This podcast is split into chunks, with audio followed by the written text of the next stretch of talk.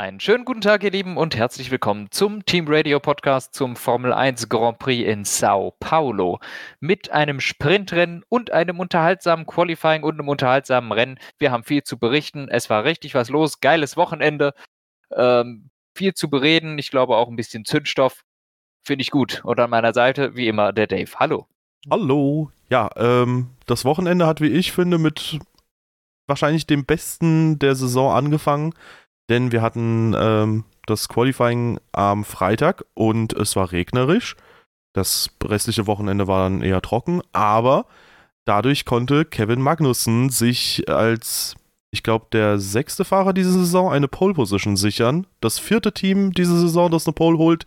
Und äh, so unerwartete Sachen finde ich dann immer ganz geil, vor allem wenn es halt auch nicht einfach random ist, so ey, pff, keine Ahnung, die Top 6 Autos hatten plötzlich Motorschäden, sondern wenn einfach Magnussen ja sich dann komplett durchsetzt und geile Runde fährt und ja, äh, ja sagt, Leute, macht mir das mal nach. Also wir haben ja beide jetzt nicht die extrem höchste Meinung von Magnussen, aber das war schon richtig, richtig geil. Da musst du die Kaltschnäuzigkeit haben, bei solchen Bedingungen dann auch einfach in einem Haas schneller zu sein als zum Beispiel Verstappen in einem äh, Red Bull oder alle anderen Top Ten, um ehrlich zu sein. Also ja, äh, ich habe ja, halt nur Red Bull genommen, weil ja, ja. ich habe halt nur Red Bull genommen, weil das ist die krasseste Messlatte so. Ja, also absolut erstaunlich. Äh, wie du schon gesagt hast, wir beide sind jetzt nicht gerade äh, Magnussen-Fans und ich würde auch sagen, er gehört definitiv zum, äh, ich sag mal, unteren Drittel des Fahrerfeldes. Nichtsdestotrotz zeigt das einfach die Klasse auch in diesem Formel-1-Feld, dass wenn diese Leute einen guten Tag haben, wenn die Bedingungen stimmen, wenn die richtig dabei sind, dann kann auch jemand wie ähm, jemand wie Kevin Magnussen in unterlegenem Material große Namen wie Verstappen, Hamilton, Russell, Leclerc, äh, okay, Leclerc nehmen wir mal raus, weil der hatte andere Bedingungen. Der wurde durch sich selbst ähm, besiegt, so. aber eben, der, der, kann dann auch an so einem Tag so große Namen aus eigener Kraft schlagen. Und zwar, er war der Einzige oder er hat die Reifen einfach ins Fenster gebracht. Er hat sofort in der ersten Runde die Reifen auf Temperatur gehabt, konnte eine bessere Runde fahren. Zack, und plötzlich war er auf Pole, weil Russell setzt sein Auto ins Kies und bringt eine rote Flagge raus, kurz bevor es anfängt zu schütten, wodurch dann natürlich nichts mehr passiert ist. Und dadurch hatten wir einen Haas auf P1 und einen Haas auf P20. Ja, übles Qualifying für Mick Schumacher. Ähm, der Sprint lief dann deutlich besser, aber bevor wir da hingehen, ähm, eine Sache noch. Äh, ich fand eine Geschichte nicht ganz so kritisch wie viele andere Formel 1-Fans, nämlich dass Ferrari Charles Leclerc äh, auf Intermediates rausgeschickt Mashallah. hat. Du fandest Danke. das nicht klug? Oder wie? Ich, ich, fand das, ich fand das überhaupt nicht kritisch. Okay, also, danke. Ich, ja. ich, seh, ich glaube, wir blasen da gleich ins selbe Horn. Ich finde es so bescheuert, wie die Leute sich drüber aufregen. Ich nehme es dir jetzt vorweg. Oh, was für eine dumme Idee von Ferrari. Oh nein, sie haben wieder alles verkackt. So bescheuert sind die einzigen. Es hat drei Minuten später übelst angefangen zu regnen. Wäre der Regen eine Minute früher gekommen, wäre Leclerc auf Pol. Ja, weil er. Es war gar nicht so dumm. Es ist ein Risiko, die haben nichts zu verlieren. Es war nicht dumm, meines Erachtens. Ja, er wäre bei den trockensten Bedingungen einfach gefahren und wenn man sich jetzt auch mal ich meine, gut, das ist der Hindsight-Bias so, dass man zurückschaut und sagt, ja, haben sie halt doch recht gehabt, aber Leclerc ist halt im Sprint auf 6 nach vorne gefahren und im Rennen dann halt auf P4 und Ferrari ist auf 3 und 4. Mehr war da nicht drin an dem Wochenende. Nee. Also vielleicht ein, zwei Punkte im Sprint. Aber ich finde auch, das ist ein super Ding gewesen und ganz ehrlich, das ist auch, auch das, was bei Ferrari immer wieder kritisiert wird, dass sie sich dann auch Sachen mal nicht trauen. Und wenn dann mal so eine smarte Entscheidung da ist, darf man nicht in so eine Situation verfallen, einfach wirklich alles von Ferrari als Meme zu sehen und oh, die machen immer Strategiefehler. Ja, ich fand das genauso. vollkommen legitim, das so zu versuchen, weil wie du sagst, der Regen hat zwei Minuten später eingesetzt und wenn es einen Ticken früher kommt, dann ist Charles Leclerc der Einzige, der da lacht und ähm, ja. ich fand das cool. Und, aber das, die, die, ja. der Credit würde dann aber an Leclerc gehen und nicht an Ferrari. Aber so, dass es so rum ist, geht natürlich der Credit, dass es nicht gelaufen ist, an Ferrari ja, das Einzige, was man halt Ferrari im Qualifying vorwerfen kann, aber ich meine, ja, Mai, die sind halt trotzdem durchgekommen, war halt, dass sie in Q1 die Reifen halt nicht parat hatten, so. Und das sah halt für einen Moment ja. sehr lustig aus. Aber ganz ehrlich, das sind aber auch so Sachen, da gab es schon heftigere Geschichten, ähm, die man da in der Vergangenheit erlebt hat. So muss ich halt sagen, fand den Versuch legitim. Oh, ey, und im Zweifelsfall reiste halt jemand mit. In dem Fall war es Sergio Perez, der da einfach keine vernünftige ja, Runde ja. Ähm, im Q3 fahren konnte und dadurch dann safe hinter äh, Carlos Sainz geblieben ist. Ja, und ansonsten, ich meine, Carlos Sainz war das Wochenende über gefühlt einen Ticken stärker als Leclerc. Das war schon in Mexiko ähnlich. Ja. Ja. Und ähm, wenn man das jetzt mal hochrechnet, dann wäre Charles Leclerc sonst vielleicht auf P6, vielleicht auf P7 oder so gewesen. Das Rennergebnis ähm, wäre unverändert, meines Erachtens. Also es ist, ne? Ja, er hätte höchstens im Sprint noch eine Position gegen Perez gehabt, aber auch das ist halt fraglich, ob das passiert wäre. Weil er hat sich da auch ein bisschen schwer getan, durchs Feld zu kommen. Ähm, kommen wir aber mal zum Sprint. Also Kevin Magnussen macht aus der Pole wenigstens noch einen Punkt. Da hat sich ja abgezeichnet, Haas vielleicht nicht unbedingt das beste Auto im Sprint. Mick Schumacher allerdings, mal ganz unironisch, nach komplett verkorkstem Qualifying, ein Sprint, der richtig gut war, von 20 auf 12 nach vorne. Ja, genau. Und äh, im Sprint kann man, glaube ich, dazu auch noch weitere sagen. Ich glaube, es gab noch mehr Sachen. Mhm. Ähm, ich weiß jetzt nicht, ich glaube, wir müssen jetzt nicht das gesamte Sprintergebnis durchgehen, wie wir es sonst immer mit dem Rennen machen oder so. Aber ich glaube, es gibt mindestens ein Team, das erwähnenswert ist, weil die für ein bisschen Aufsehen gesorgt haben. Das wäre das äh, unser liebes Alpin-Team, mit dem wir so gerne zu tun haben. Ähm, die sich so ein bisschen selber im Weg stehen, äh, allen voran einer diesmal. Ähm, es gab, glaube ich, in Runde 1 äh, eine leichte Kollision oder eine Kollision zwischen Ocon und Alonso in Turn 4, äh, wo Ocon innen reingestochen ist, jemanden überholt hat, Alonso außenrum. Ocon hat sich dann sehr weit nach außen tragen lassen, ist dann da quasi in Alonso reingefahren. Das hat Ocon einen Schaden äh, gemacht und Alonso hat sich darüber aufgeregt. Man muss aber dazu sagen, die waren, glaube ich, zu viert oder sowas da. Es war natürlich mal wieder sehr aggressiv von Ocon, aber der konnte nicht wissen, dass da außen ein Auto ist, auch wenn es natürlich in Runde 1 schwierig ist, sich von innen ganz nach außen zu tragen, muss damit rechnen, dass da einer ist. Was dann aber eigentlich erst den größeren Teil ausgemacht hat, ist, ähm, dass sie am Ende von Runde 1 nochmal ineinander gefahren sind, äh, wo sich Alonso ein bisschen drüber aufgeregt hat oder tierisch drüber aufgeregt hat, äh, dass sie jetzt keinen Frontflügel haben wegen Our Friend Esteban Ocon, wo aber nach äh, einmaliger Betrachtung eigentlich schon relativ klar ist, Alonso fährt ihm einfach hinten rein. Ja, das war halt so. also, was soll Ocon machen? Der fährt halt seine Linie, der zuckt nicht rüber oder so und Alonso einfach so plupp. Ja, also das ist daher auch schlecht zu vergleichen mit dem Zwischenfall mit Lance Stroll, wo Stroll ja auch tatsächlich sich bewegt. In dem Fall Ocon ja. fährt schlichtweg geradeaus und Alonso fährt. Alonso bemüht sich nicht mal an Ocon vorbeizufahren, er fährt ihm einfach hinten rein. Äh, kannst du nichts groß machen. Warum Alonso dafür eine Strafe kriegt, ist mir nicht schlüssig, weil er hat sich ja nur selber das Rennen kaputt gemacht. Das fand ich ein bisschen komisch. Ähm, der Schaden von Ocon war ja davor schon da, wo der die ganze Zeit mit einem halben äh, Sideboard rumgefahren ist. Äh, fand ich komisch, aber ist am Ende auch völlig wurscht. Äh, auf jeden Fall hat er sich dadurch selber das, den äh, Sprint völlig verbaut, aber das Ganze dann wenigstens im Rennen wieder gut machen können. Kommen wir aber später noch zu. Äh, fand ich, hat ihm ein bisschen äh, so ein Judgment gefehlt. Hat mich ein bisschen auch an, an Raikön erinnert, der in ähnlicher, äh, in ähnlichem Alter, ich glaube in boah, Portimao war es, ist er auch seinem Teamkollegen hinten reingefahren? Das kann ja, gut ne? sein, ja, das war Giovinazzi, glaube ich, damals. Ja, das war ein ähnlich, ähnlich stumpf, einfach hinten drauf. Ich weiß nicht, ob da die Demenz einsetzt, aber ähm, wie gesagt, bei Alonso ja. am nächsten Tag war es wohl wieder gut. Ja, also ähm, ich fand, das war sehr vielsagend das Wochenende über einige Teamduelle, unter anderem halt auch bei Alpine. Und äh, ja, das von Ocon, ich muss halt sagen, das gehört halt mittlerweile leider zu dieser typischen Formel 1 Zweikampfhärte dazu. Da kann man ihm halt schlechten Vorwurf machen. Und Alonso, ja, ich finde halt, äh, das war jetzt auch nicht seine Sternstunde. Äh, vielleicht wurde er bestraft, weil er trotzdem Causing Collision gemacht hat. Keine Ahnung, vielleicht trotzdem gefährliches Fahren. Vielleicht ist da auch irgendwas am Diffusor kaputt gemacht äh, worden, äh, kaputt gegangen, weiß man nicht. Aber im Endeffekt, ja, war Alpine an dem Tag komplett selbst gestraft. Äh, P17, P18 am Ende durch diese 5 Sekunden Strafe dann auch äh, als Startaufstellung. Und jetzt kommt's am Ende nach dem Rennen hat auch noch Ocons Auto gebrannt. Also, oh ja, natürlich. Das mhm. ist im wahrsten Sinne des Wortes ein absoluter Krisenherd, Alpine, zumindest stand jetzt. Ähm, ist halt natürlich die Frage, wie es sich nächste Saison entwickelt, weil für die Leute, die das vorgeschichtlich nicht kennen, äh, Pierre Gasly und Esteban Ocon können sich auch nicht so 100% gut riechen. Da gab es wohl irgendwas in der Vergangenheit, was die zwei ein bisschen entzwei gebrochen hat. Aber, um auch mal überzuleiten, vielleicht wird es ja für Alonso nächstes Jahr ein bisschen entspannter, denn nicht nur Alpine ist im Teamduell negativ aufgefallen im Sprint, sondern auch Aston Martin, wo Lance Stroll mal wieder sehr spät rübergezogen ist und diesmal nicht, wenn das Auto hinter ihm ist, sondern wenn sein Teamkollege Sebastian Vettel neben ihm ist, den er einfach dann stumpf aufs Gras gedrückt hat. Ja, also Lance Stroll äh, haben wir auch schon öfter gesehen. Gute Pace, relativ flott, aber er lernt überhaupt nicht. Also absolut boah, lernresistent. Das kann doch nicht sein, dass der gerade vor zwei Rennen eine ziemlich relativ, na, was heißt relativ harte Strafe? Ich weiß, weiß ich, zwei Punkte und drei Plätze. Aber da wurde ihm schon mal auf die Finger gehauen, dass er äh, bloß nicht diese Last-Moment-Zucker machen kann. Jetzt hat er wieder einen Last-Moment-Zucker gemacht und schiebt den dann auch noch weiter weg.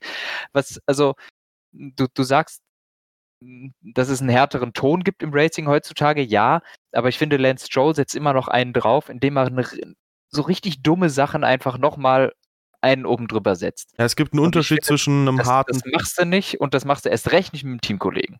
Gibt, finde ich, einen Unterschied zwischen einem harten Ton und einer komplett falschen Melodie, die du spielst. Und ja. irgendwie Lance Stroll, ich würde noch nicht mal Als von Metapher. der. Äh, danke. Ich würde noch nicht mal von der. Ähm, ähm, ich würde noch nicht mal, jetzt bin ich verwirrt, weil du mich so gelobt hast.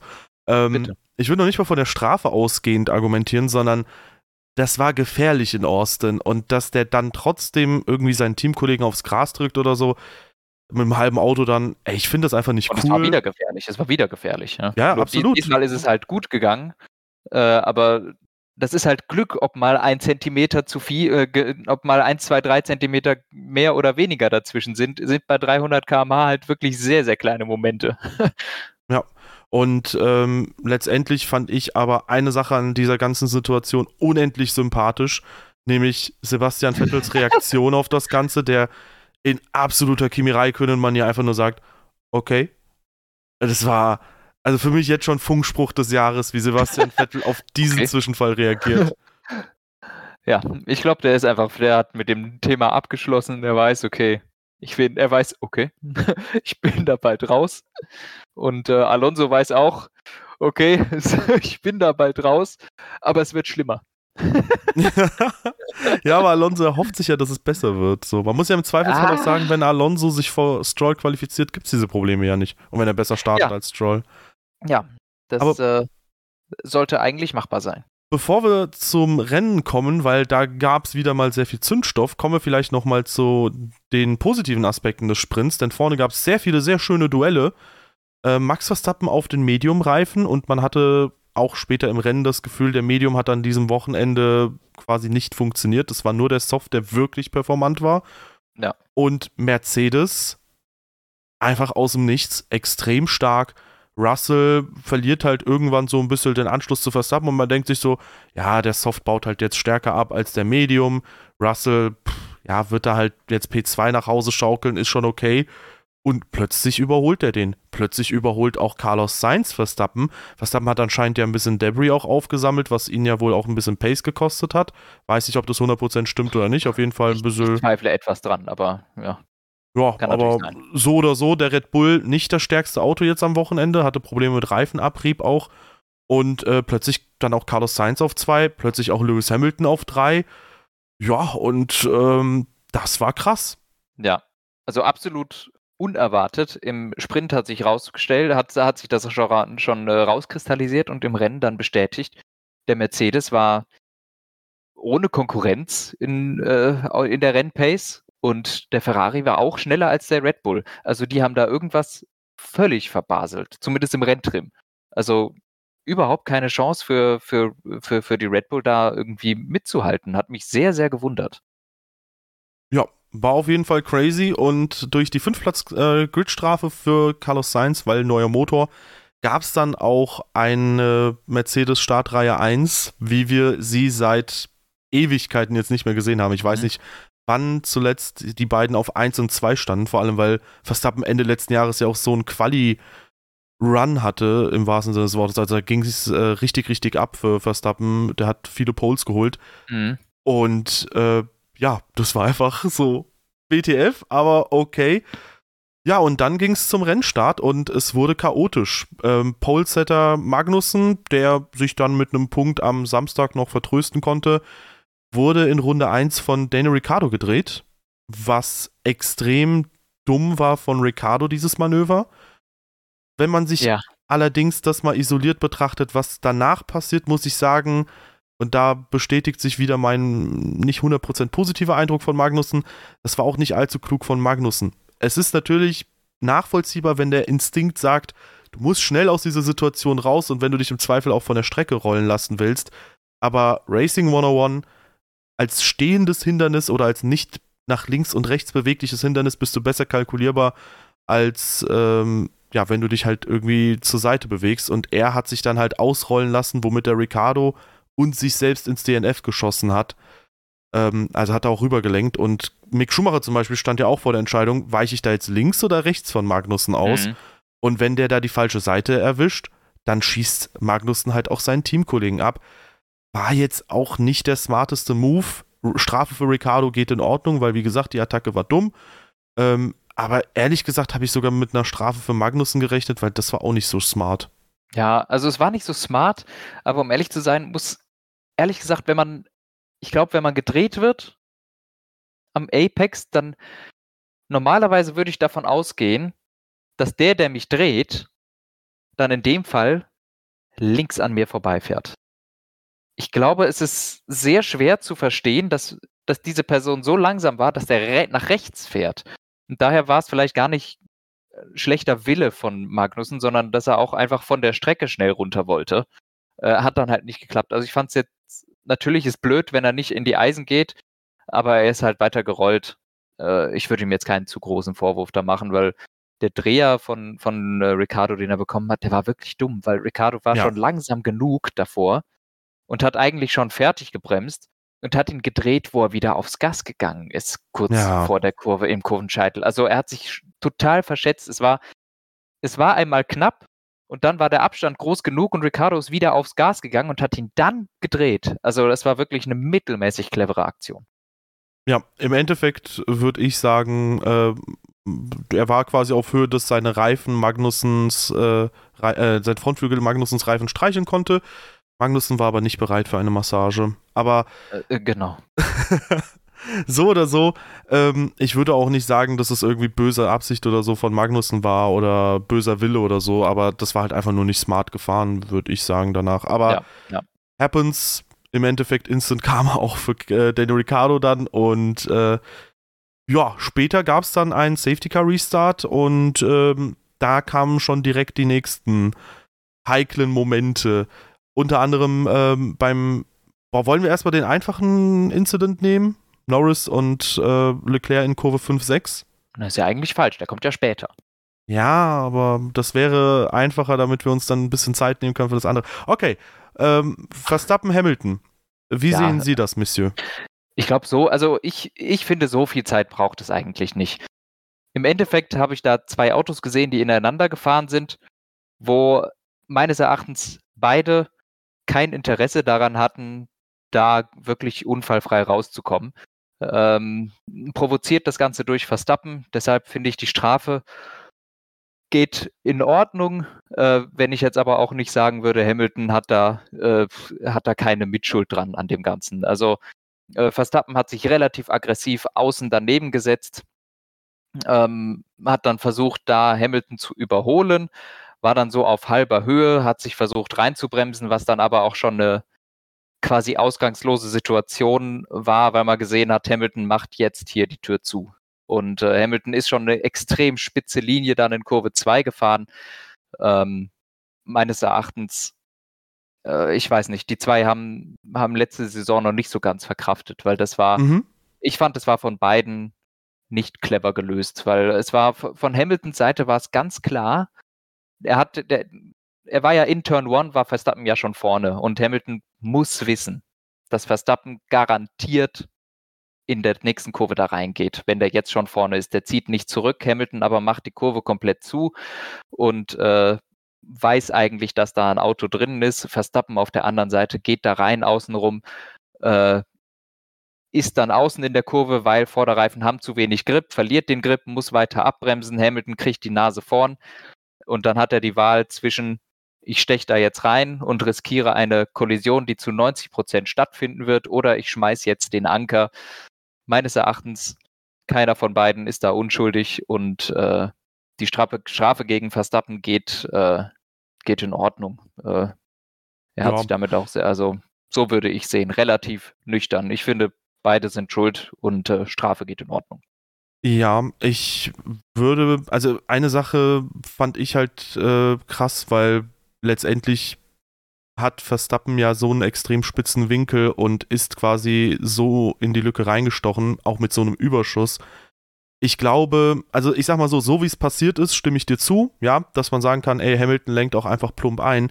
Ich glaube aber, dass Hamilton ähm, und auch Verstappen, wenn Hamilton da ausweichen will, dann bleibt er auch nicht auf der Strecke, weil Verstappen so einen Überschuss hat.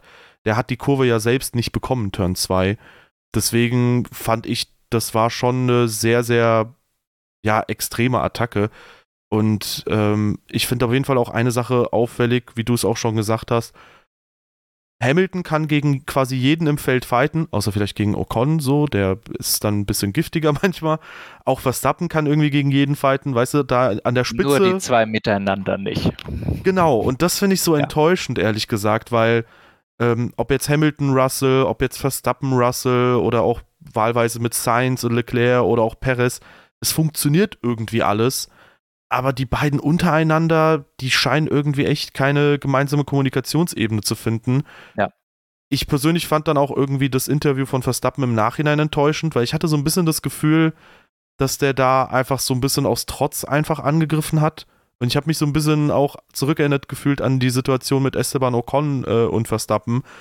Ähm, allerdings jetzt nicht unbedingt vom Unfallhergang, weißt du, da kann man eher ja. nur sagen. Ja, der war schon ähnlich, nur halt war es kein Überrundeter diesmal. Es war kein Überrundeter und Ocon war so langsam, dass er am Apex parken konnte, während Verstappen halt komplett rausgeschossen ist. So. Ähm, das Ding ist nur, vor vier Jahren hat ja Hamilton irgendwie so gesagt, ey, ähm, der hatte halt quasi nichts zu verlieren und du hattest es alles in deiner Hand. Und jetzt hat Verstappen halt nach dem Interview genau so auch gesagt, so, ja, mich hat es am Ende nichts gekostet und er hat halt den Sieg verloren, so. Und das ist halt so ein bisschen was, was ich schwierig finde, weil ich habe da schon ein bisschen das Gefühl, wir werden auch bei einem anderen Thema dazu noch kommen, zu diesem Thema nachtragend sein. Wenn jemand halt nachtragend ist, dann kann es ein bisschen schwierig werden. Aber ich glaube auch, Hamilton meinte das damals einfach nur als gut gemeinten Rat keine Ahnung, hat Verstappen anscheinend ein bisschen negativ ja. aufgefasst, so.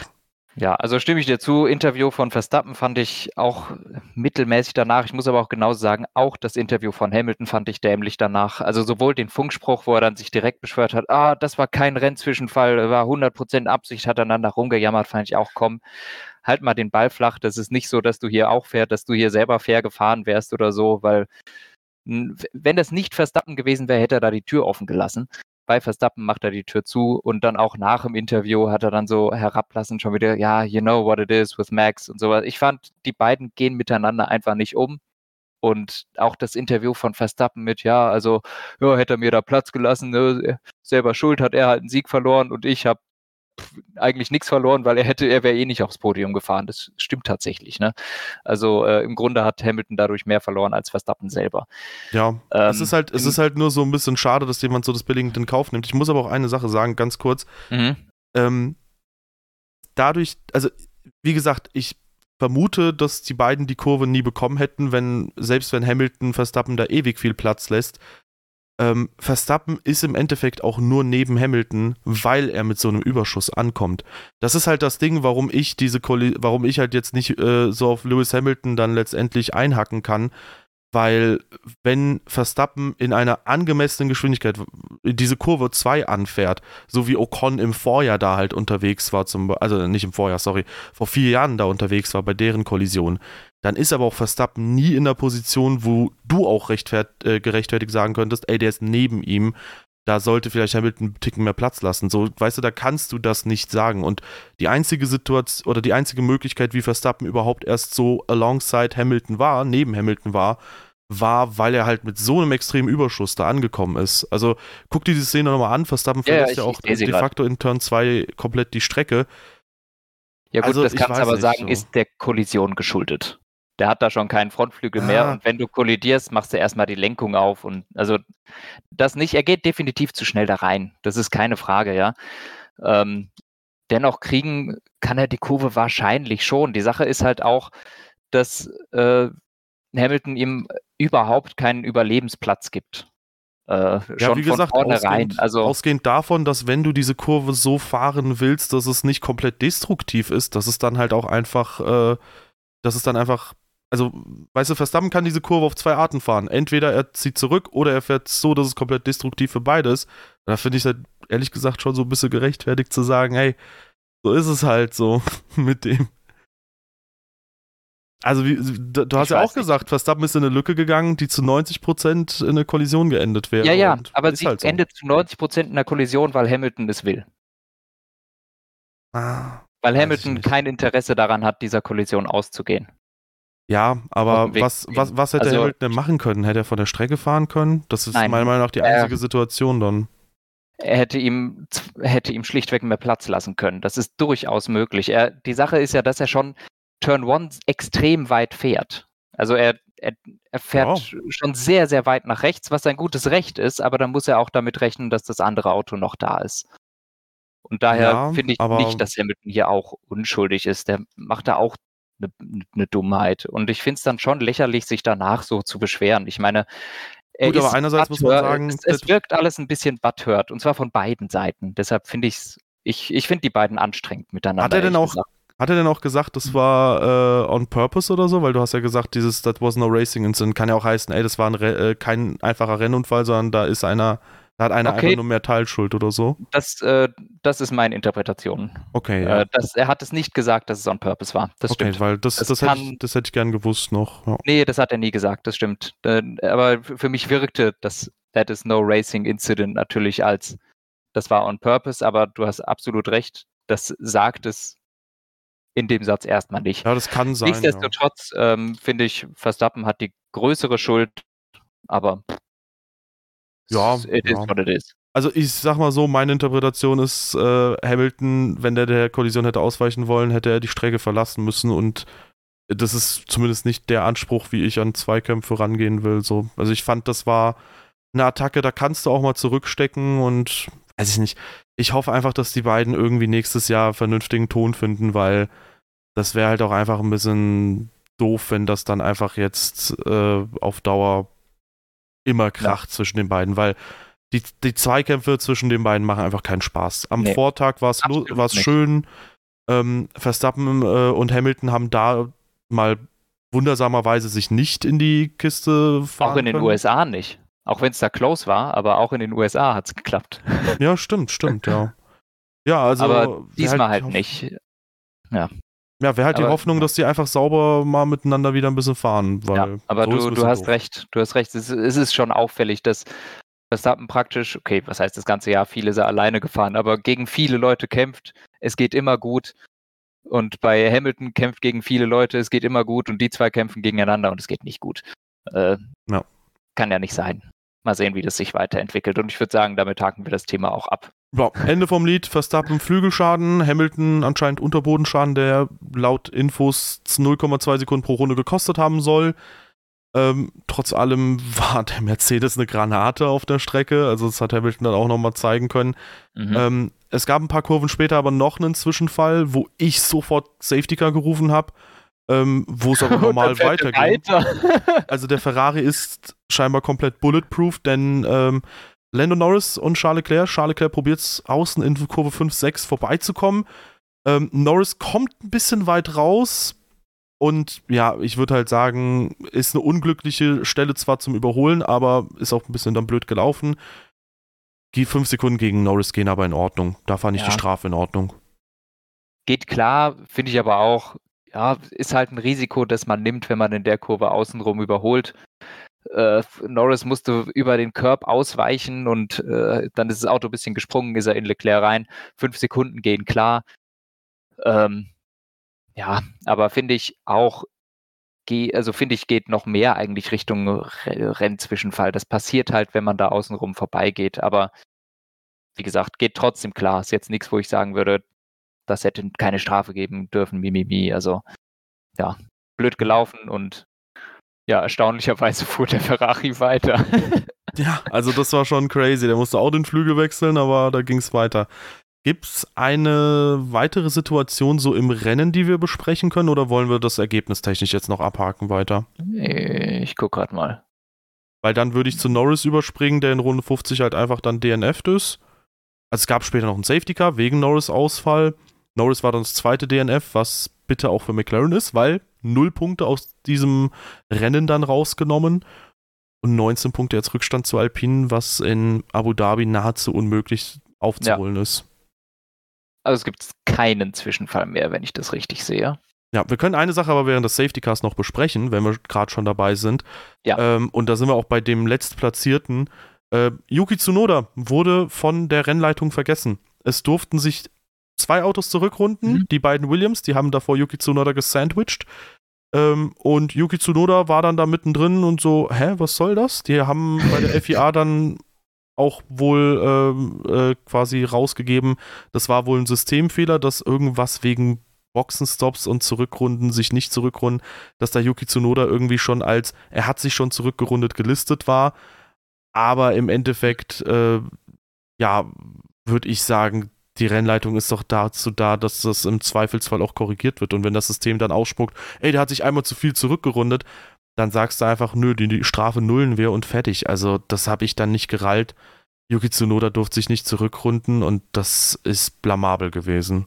Ja, du sagst Systemfehler, ich sag, der Fehler ist System. Das kann, das kann nicht sein. Also es ist wirklich total bescheuert, wie dieses Auto dann da noch dann beim Restart quasi auf Startziel geparkt hat, um alle vorbeizulassen. Wirklich bescheuert. Ja, und eine Sache äh, finde ich auch lustig, weil technisch gesehen hat doch jetzt Nicholas Latifi unter Safety-Car-Bedingungen überholt. Was für eine Strafe gibt man denn da? ja, dann gibst du ihm halt 10 Sekunden, dann ist er statt letzter, letzter. Nee, vorletzter. Äh, Yuki Tsunoda ist letzter. Mit einer ganzen Runde Rückstand zu Latifi, also. Oh, ich gucke mir das Sprint-Ergebnis äh, an. Das erklärt einiges. nice. Du dachtest wahrscheinlich auch so, warum ist Norris DNF? Was Dave? warum ist Yuki Tsunoda letzter? nee, okay. aber ähm, äh, finde ich ein bisschen äh, schwierig mal wieder, aber ja, schwierig war auch das Wochenende von Williams. Um die abzuhaken. Wo ist denn Albon?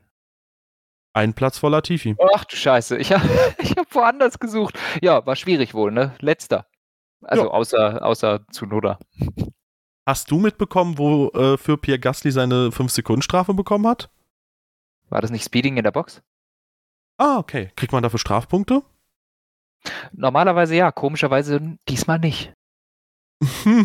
also meines Erachtens war Speeding in der Box und äh, Leclerc hat dafür auch einen Punkt bekommen damals, äh, ich glaube in Spa und äh, Gasly jetzt hier nicht. Wenn ich mich nicht irre, ich weiß es aber, oh nee, äh, ich, ich, weiß es nicht. Könnte, könnte Bullshit sein, was ich rede.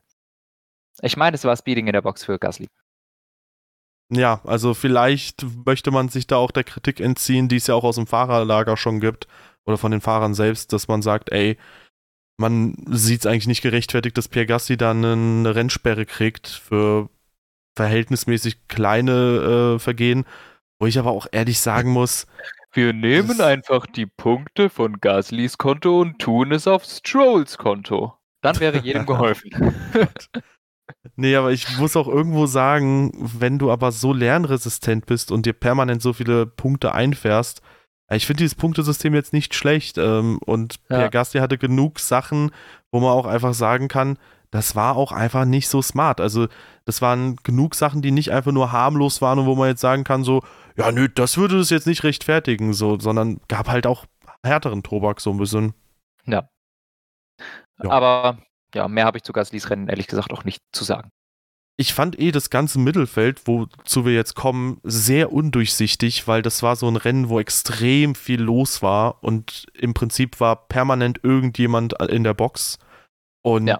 deswegen finde ich, ist es auch ein sehr schlecht lesbares Rennen gewesen. Deswegen kann ich ja. auch zu den kommenden Kandidaten nicht so unendlich viel sagen. Eigentlich ähm, nur zu zweien aus dem Mittelfeld kann ich was sagen. Ja. Zu den zwei Alten. Kommt, kommt, drauf, kommt drauf an, wen man da alles ins Mittel, Mittelfeld reininterpretiert. Äh, Mick Schumacher, ja, also die Fans beschweren sich da wieder über schlechte Strategien. Äh, das wird aber häufig getan. Ich glaube, Mick Schumacher hat die Strategie sogar verteidigt. Ist mitgefahren. Joe Guan Yu auch mitgefahren.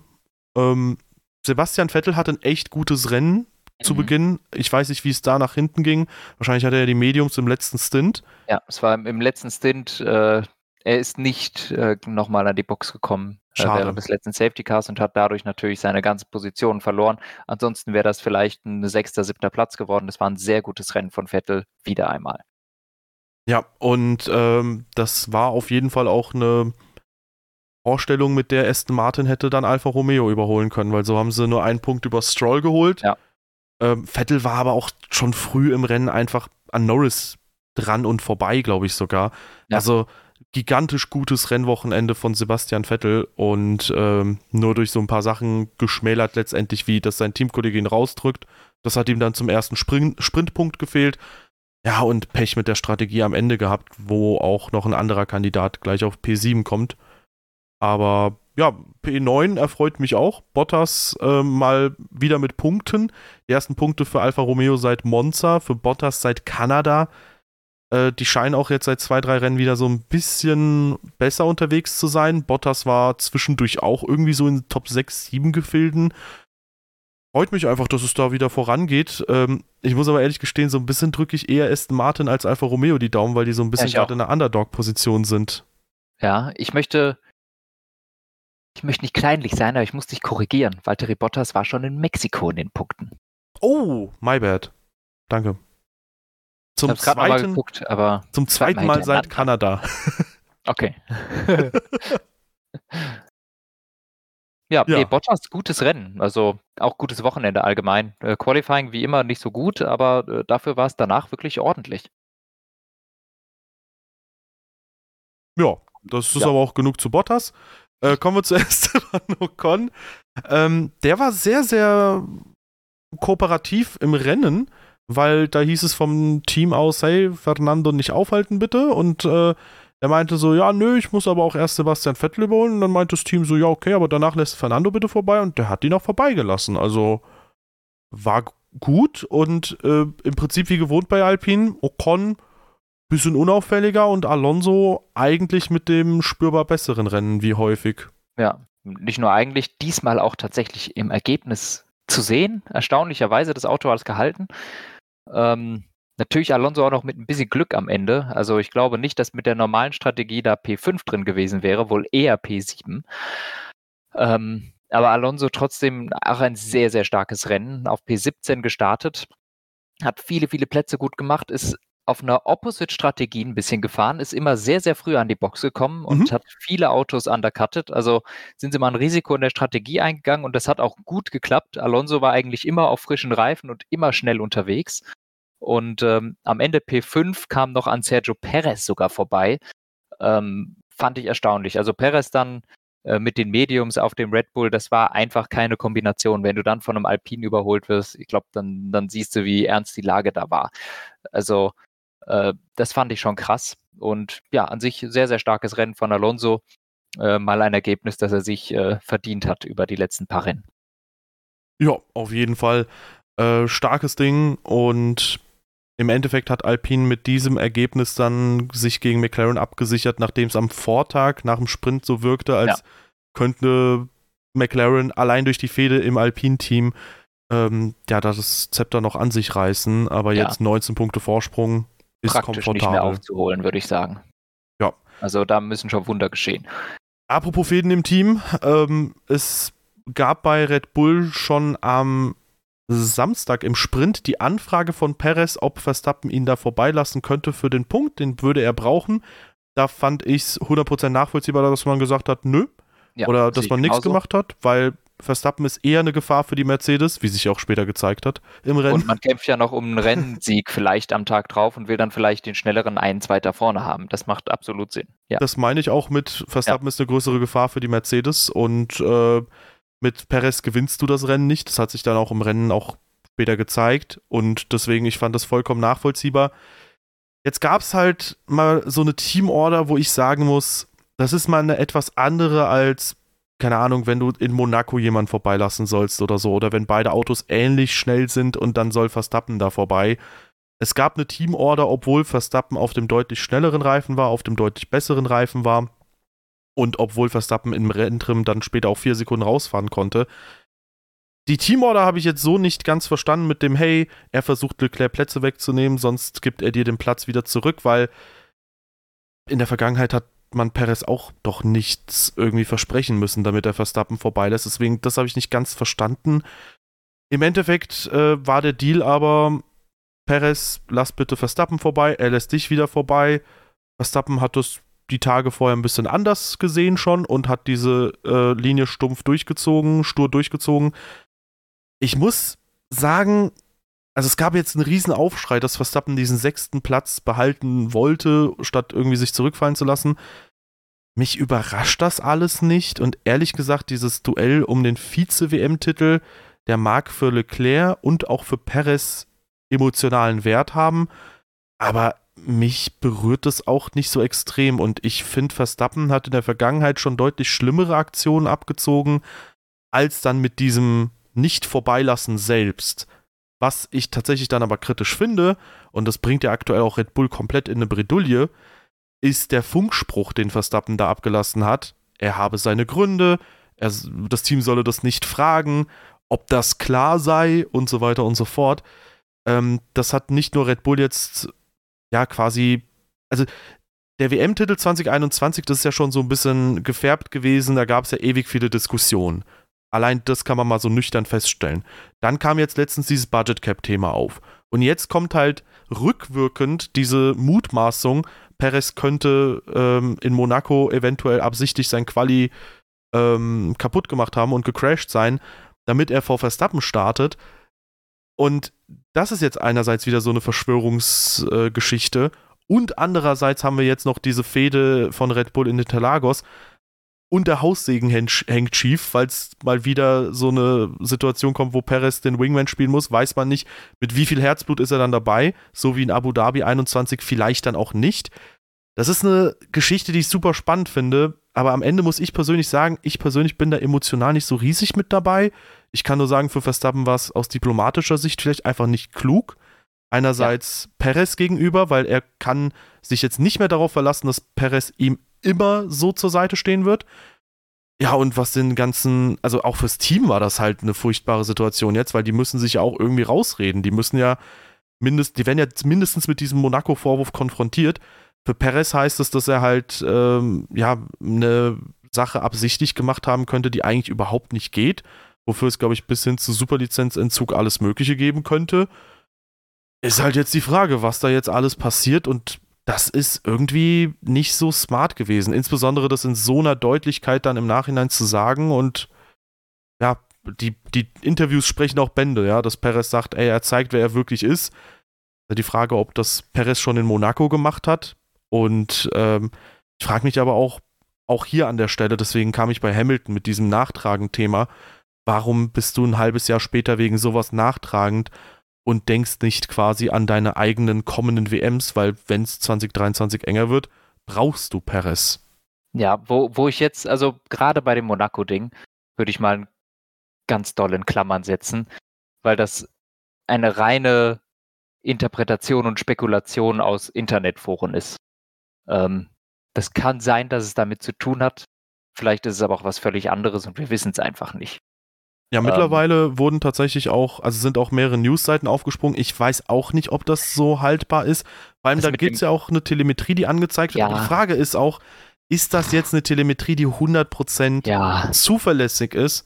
Weil das ist auch so eine Sache, die man äh, verstehen muss. Herr Perez ist mit dem Heck angeschlagen. Die, die Wahrscheinlichkeit für einen Getriebeschaden war sehr hoch. Ja wenn du also mit dem Heck anschlägst. Also, eben. weiß nicht, es gibt klügere Situationen. Weißt du, wenn er irgendwo einlenkt und zu früh einlenkt, in der äh, Schikane zum Beispiel nach dem Tunnel in Monaco, dann äh, fährt er sich einen Vorderreifen ab, hat keinen Getriebeschaden, ja. alles ist gut, so und bleibt trotzdem auf der Strecke stehen und keiner kann fahren. Und da war es auch so eine unvorhersehbare Stelle, wo ihm ja Sainz auch de facto in die Kiste gefahren ist. Also, dass man ihm da Absicht unterstellt, keine Ahnung, schwierig, nee. also wenn das so sein sollte, natürlich. Ne? Eben, ich, deshalb meine ich, ich würde das sehr stark in Klammern setzen. Ich habe jetzt ja. auch letztens irgendwo gesehen, dass es irgendwas mit Mexiko zu tun hatte wohl. Äh, was es genau war, weiß, weiß man nicht oder sowas. Also das würde ich stark in Klammern setzen. Deshalb würde ich da jetzt gar nicht groß auf dem Monaco-Dring rumhacken oder nicht. Wir wissen de facto nicht, was jetzt groß Verstappens in Anführungszeichen Reasons gewesen sind. Auf der anderen Seite fand ich es einfach seltsam. Also natürlich hat Verstappen überhaupt keinen Schaden daraus, wenn er diese Position hergibt. Auf der anderen Seite, seien wir ehrlich, hat Perez keinen großen Benefit, wenn er diese Position bekommt. Ob er jetzt Zweiter oder Dritter wird, relativ wurscht. Für ihn vielleicht halbwegs wichtig. Ähm, Im Endeffekt würde ich sagen, wahrscheinlich nicht besonders. Ähm, vom Team auch einfach nicht gut gehandelt. Und ich frage mich auch, warum war das Team überrascht? Es war von vornherein klar, ich habe schon vor dem Rennen lauter Interviews gelesen, wo Verstappen sagt, Positionen schenken macht er nicht. So, er hat, äh, ich habe gesehen, yes, I help, but I, aber, aber er wird, er wird äh, Perez nicht einfach vorbeilassen. Das war schon vorher klar. Wie kann das Team und wie kann Perez überrascht sein, dass er das nicht tut? Die arbeiten doch jeden Tag mit dem zusammen. Ich kann mir doch nicht vorstellen, dass ich den Herrn besser kenne als die. Aber ähm, seien wir ehrlich, hätte es, also ich hätte, es wundert mich überhaupt nicht. Ich würde niemals damit rechnen, dass wenn der Verstappen die Anweisung bekommt, Teamkollegen vorbeizulassen, dass der das auch tut. Ja, also ich sag, wie es ist. Äh, man kann ja immer sagen, ey, ich würde es besser machen oder so, aber, oder ich weiß es besser.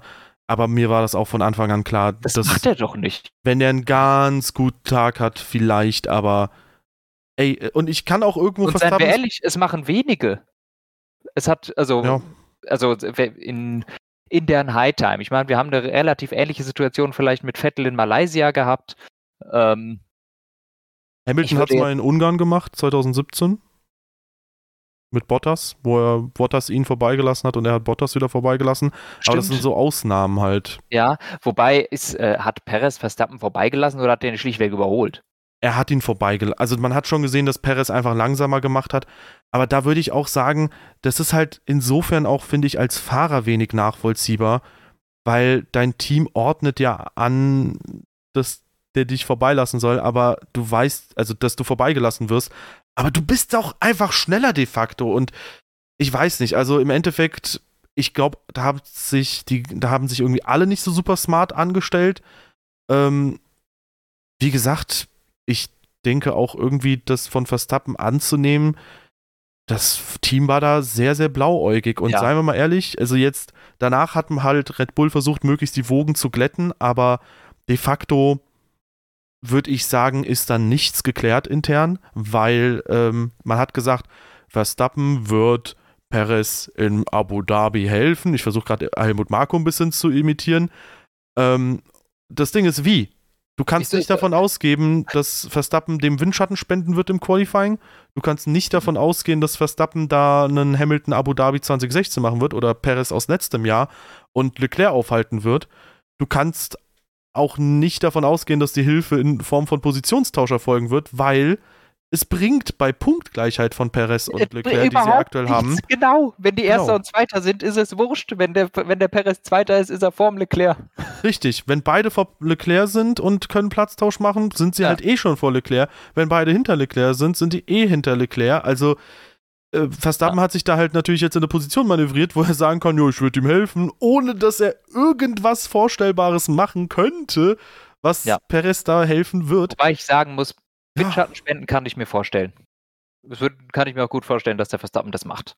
Ja, aber der wird Weil dann seine Quali-Runden fahren und Perez wird dann zwei Sekunden hinten dran bleiben. So Natürlich, dem reicht, der, der kann dem ja. Perez eine Runde Windschatten geben, dem Verstappen reicht nämlich dann eine schnelle Runde am Ende, um trotzdem vorne zu sein. Und er hat trotzdem Perez geholfen. Also das kann ich mir sehr wohl vorstellen. Ja, aber Ansonsten, Verstappens Anspruch ist ja auch, die im Quali sehr starken Ferrari zu besiegen. Ich möchte übrigens nochmal vorhin sagen, ähm, Monaco wollte ich als Gerücht nur aufgreifen. Ich wollte auch nicht drauf ja. äh, rumtrampeln. Habe ich auch in meiner Recap nicht gemacht, weil ich das auch, also das ist für mich so eine heikle Geschichte, wenn da was dran sein sollte und da will ja. ich eigentlich nicht dran glauben. Und das ist, das ist ein mediengemachtes äh, Gerücht, also das wissen wir einfach nicht. Ja.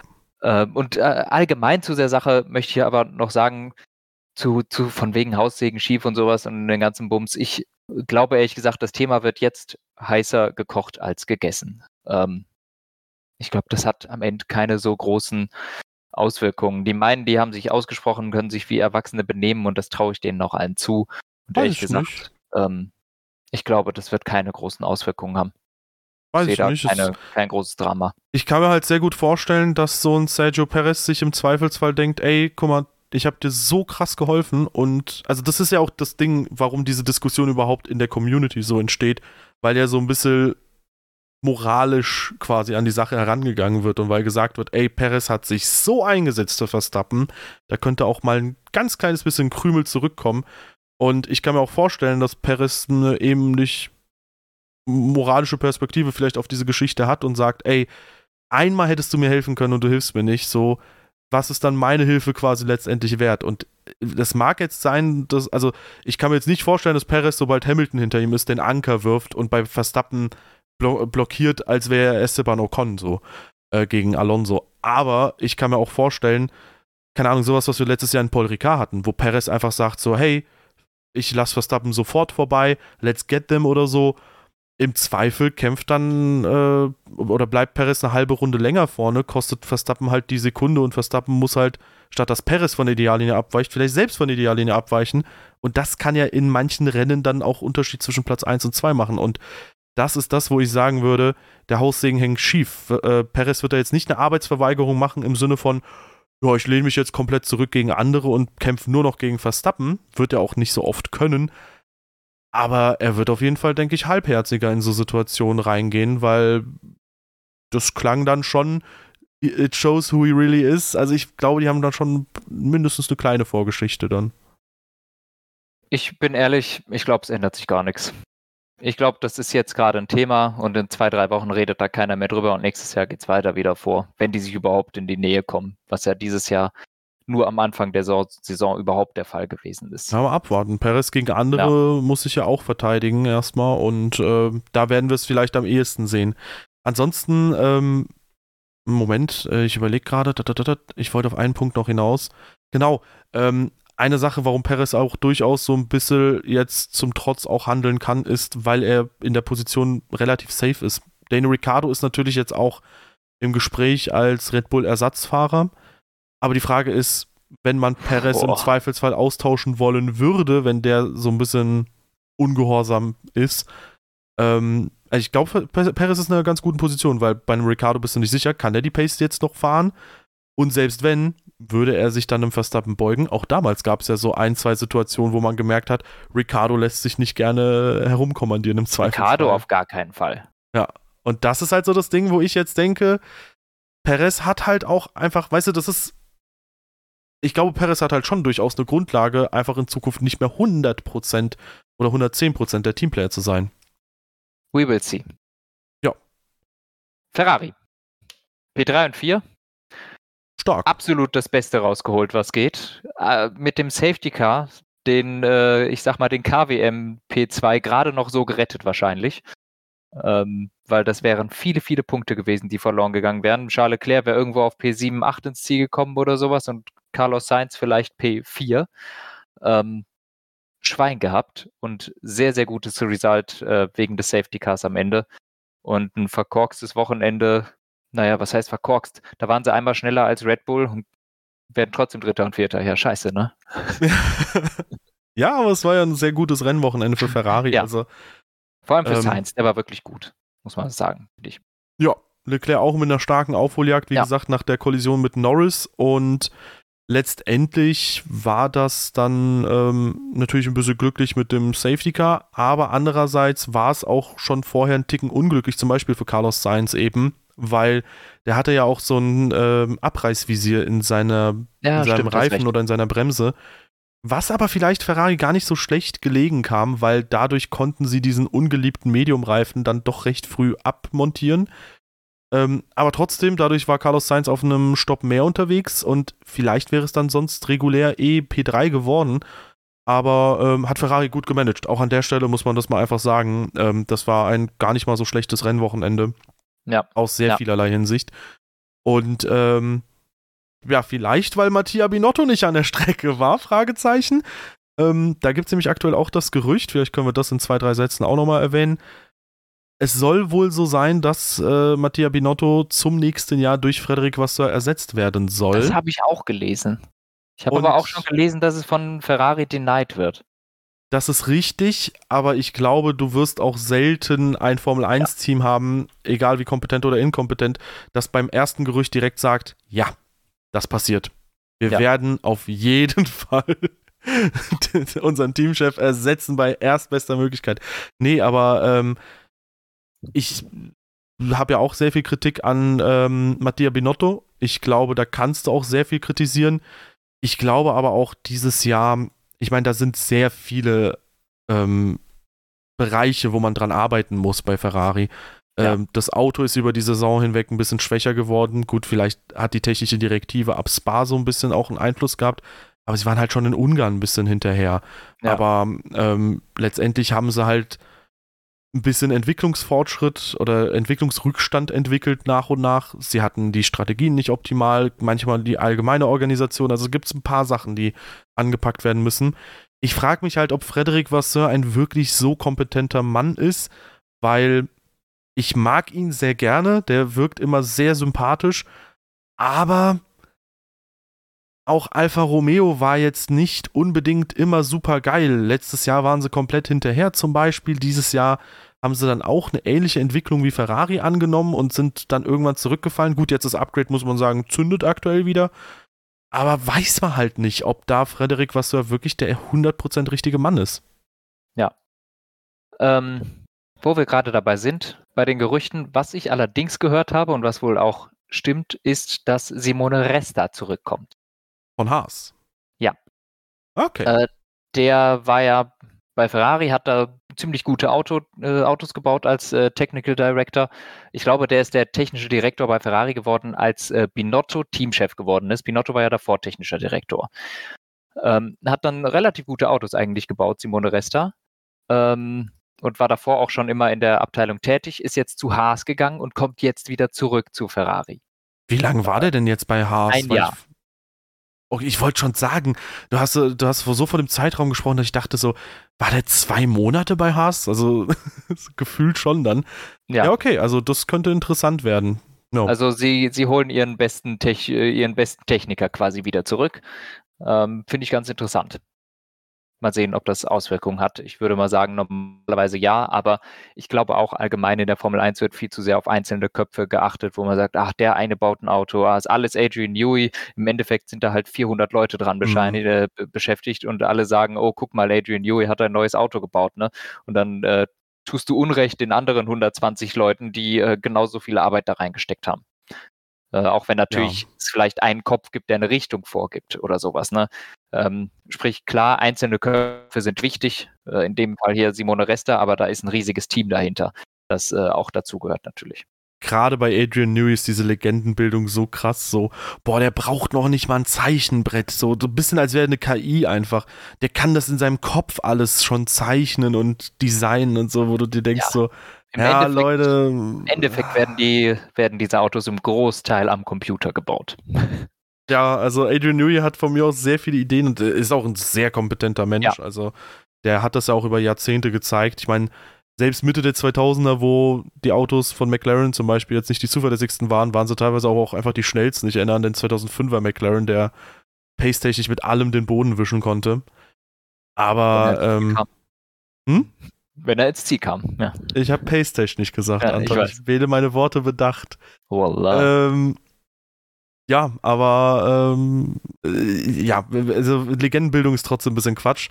Ähm, was auf jeden Fall auch ich für Quatsch gehalten hätte, wenn man mir das am Anfang der Saison gesagt hätte, wäre, oder spätestens nach Spanien oder so, oder nach Kanada oder sowas, wäre, dass Mercedes irgendwann mit einem Doppelsieg mal aus einem Wochenende raustanzt. Mhm. Und zwar aus eigener Kraft geholter Doppelsieg. Das war kein Rennen, oh mein Gott, Red Bull hat irgendwie äh, Motorschäden an beiden Autos, Ferrari äh, startet von den letzten zwei Plätzen und Ferrari, äh, Mercedes von ganz vorne. Nee, nee, das war ein regulärer Doppelsieg. Ja. Also verrückte Welt in der Formel 1 und, und ähm, damit holen sie sich auch 44 Punkte im Rennen, 58 aus dem Sprint. Das ist krass. Das ist mit Red Bull in Imola die größte Punkteausbeute, die ein Team dieses Jahr hatte an einem Wochenende. Und ähm, 19 Punkte nur noch hinter Ferrari. Und ein Mann ähm, hatten wir schon so ein bisschen, Lewis Hamilton. Natürlich wie immer bärenstarkes Rennen, super gefahren in den Umständen entsprechend ähm, im Quali halt nur P8 geworden, deswegen da auf jeden Fall Abzug in der B-Note. Ähm, wer aber ein ziemlich einwandfreies Wochenende gefahren ist, gut, da kann man ihm Abzug auch. Abzug in der B-Note. Abzug in der B-Note für den Fehler im Qualifying. Vielleicht war es ja aber auch Absicht, wer weiß, dann war es einfach nur smart. Ähm, dass er da äh, sich ins äh, Kies eingeschaufelt hat, der oh. George Russell. Nee, aber. Es gibt teaminterne Konflikte. Ich glaube, mit Messi nächstes Jahr nicht vorbei. Nee, wenn, wenn es überhaupt da mal irgendwann dazu kommen sollte. Aber äh, nee, äh, die beiden, das fand ich halt schön bei Mercedes, natürlich auch den Umständen entsprechend, weil die kämpfen nicht um die WM oder so. Aber da hat man das Gefühl, ist aktuell noch komplett Friede, Freude, Eierkuchen, fand ich schön. Ähm, und George Russell halt mit einem super Rennwochenende. Kann man ja. nicht anders beschreiben. Also sehr, sehr stark gefahren. Ja, vor allem Sprint und Rennen. Boah, er wirkte absolut dominant und äh, eigentlich war zu keinem Zeitpunkt irgendwie die Frage, ob er das noch verliert. Er wirkte sehr in Control und äh, wirklich gutes Rennen. George Russell verdienter erster Rennsieg. Das war stark, war gut. Ja, habe ich mich auch sehr gefreut und ähm, ja, auch da, ne, die Harmonie im Team. Ich meine, Hamilton nach dem Sprint auch mit Applaus irgendwie noch unterwegs. Äh, war schön. Also für Mercedes freut es mich dann auch. Das ist, finde ich, so das zweitbeste, was äh, in der Saison passieren konnte oder das drittbeste. Weil, wie gesagt, so je mehr Sieger, je mehr Pole-Sitter, je mehr Podien und so zustande kommen, desto besser. Und ähm, ja, wir hatten im Prinzip vier Teams dieses Jahr auf dem Podium, was echt traurig ist. Wir hatten vier Teams auf Pole und jetzt haben wir halt auch drei Teams zumindest, die mal einen Rennsieg geholt haben. Ja. Vier Teams. Hat, hatte, hatte Norris mal ein Podium oder was? In Imola, ja. Okay. Als Leclerc dann den Spinada gemacht ja, hatte. Ja, ja. Okay, ich, ich, wusste es nur nicht mehr, aber ich dachte, wenn, dann war es bestimmt Norris. ja, und äh, Fun Fact: Hamilton, der einzige aus den Top-Teams, dieses Jahr, der weder Pole noch Rennsieg geholt hat. Abu Dhabi ist jetzt die letzte Chance für ihn diese Saison. Mhm. Aber so oder so muss ich sagen, also das Mercedes-Upgrade was sie in den USA gebracht haben, das zündet anscheinend. Die verstehen es, würde ich behaupten, auch immer besser und besser dann. Ja. Und ähm, das hat sich ja schon in Mexiko ein bisschen abgezeichnet, dass die da ganz gut unterwegs waren, auch in Austin schon. Und jetzt in Brasilien war das mal wieder sehr gut. Natürlich sollte man nicht von einem Rennen auf irgendwie alle schließen jetzt. Kann natürlich auch einfach ein Ausreißer nach oben sein. Aber mindestens mal Grund für ein bisschen Euphorie für die nächste Saison ist gegeben, wenn man bedenkt, wo Mercedes gestartet ist, wo sie jetzt enden und. Ja, nennen wir es Optimismus eher. Vielleicht. Ja, ja, genau, Optimismus, dass es dann nächste Saison hoffentlich äh, mindestens mal einen Zweikampf zweier verschiedener Teams da vorne gibt. Ja, ja gab es ja im ersten Saisonviertel auch. oh Gott. Das ist so, ja, in den ersten drei Minuten der ersten Halbzeit konnte der HSV gut mit Bayern München mithalten. Genau. Danach haben sie zwar Am Ende haben Tore sie halt 12-0 verloren. ja, aber die ersten drei Minuten waren echt spannend. Ja.